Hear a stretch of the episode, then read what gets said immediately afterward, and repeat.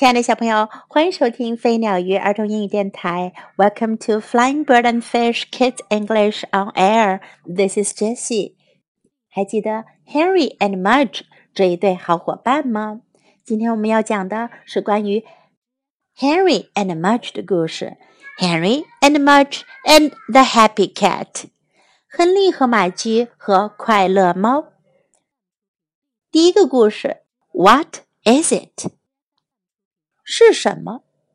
One night, Henry and Henry's father and Henry's big dog Mudge were watching TV.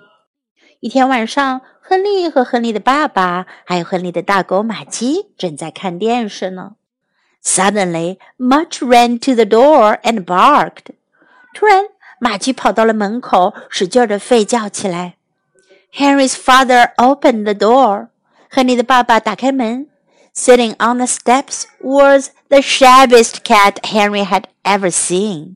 坐在台阶上的是一只亨利曾经见过的最邋遢的猫了。It had a saggy belly, skinny legs, and fur that looked like mashed prunes. 这只猫啊，有着松垮垮的肚子，瘦骨嶙峋的腿，还有啊，它的一身皮毛看上去就像压扁了的细梅干。Henry and Henry's father and Henry's big dog Mudge stood in the door and looked at the shabby cat. 亨利和亨利的爸爸以及亨利的大狗玛姬站在门口，看着那只邋遢猫。"Hey, kitty," said Henry. 亨利说："Hey，猫咪好。"Are you sure it's a kitty?" said Henry's father. 亨利的爸爸说：“你确信这是一只猫吗？” It might be a stray, Henry said, petting it. 亨利摸了摸它，说：“它可能是迷路了。” It has to be, said Henry's father. 亨利的爸爸说：“一定是的。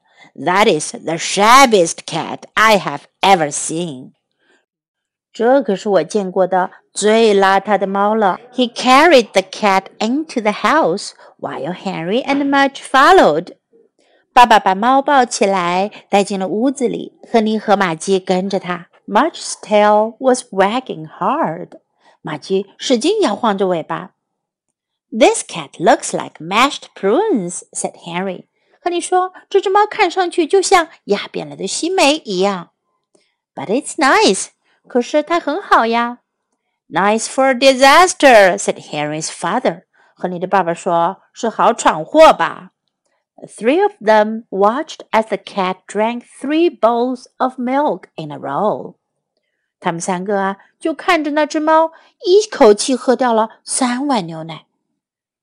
"can it stay? Henry asked. 亨利问：“它能留下来吗？”Only until we find a home for it, said his father. 他爸爸说：“除非我们能给它找个窝。”He looked hard at the cat. 他使劲地看着这只猫。Do you think it knows it's that shabby? Henry's father asked. 亨利的爸爸问：“你们觉得他知道自己这么邋遢吗？”Mudge was licking some milk from the visitor's chin. 玛基亚正在舔这位来访者下巴上的牛奶呢。Mudge doesn't know, Henry said. 亨利说：“玛基可不知道。”Mudge likes it. 玛基喜欢它。Yes, said Henry's father, but Mudge also likes turkey gizzards. 亨利的爸爸说：“对，可是玛姬也喜欢火鸡的枕啊。”在今天的故事中，我们可以学到 suddenly 突然间，suddenly suddenly I have ever seen have ever seen have ever seen。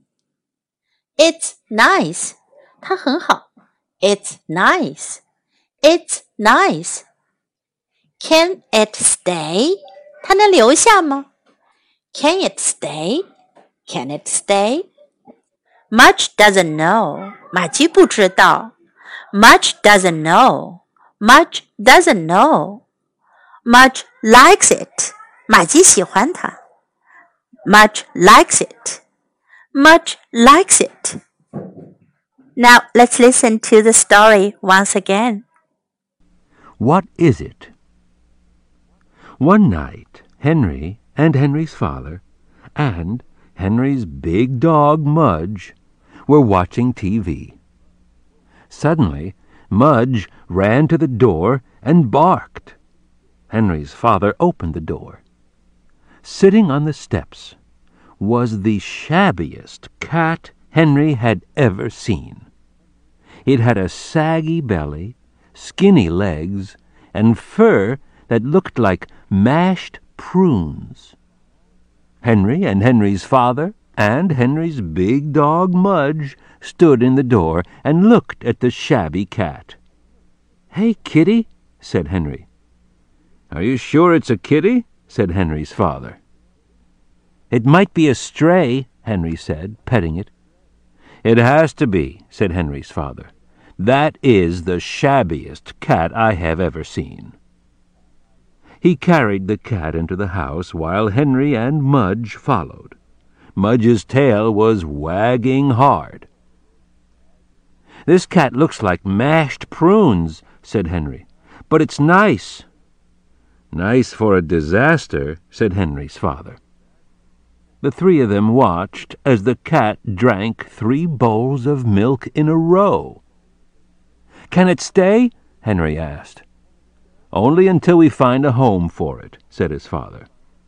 He looked hard at the cat. Do you think it knows it's that shabby? Henry's father asked. Mudge was licking some milk from the visitor's chin. Mudge doesn't know, Henry said. Mudge likes it. Yes, said Henry's father, but Mudge also likes turkey gizzards.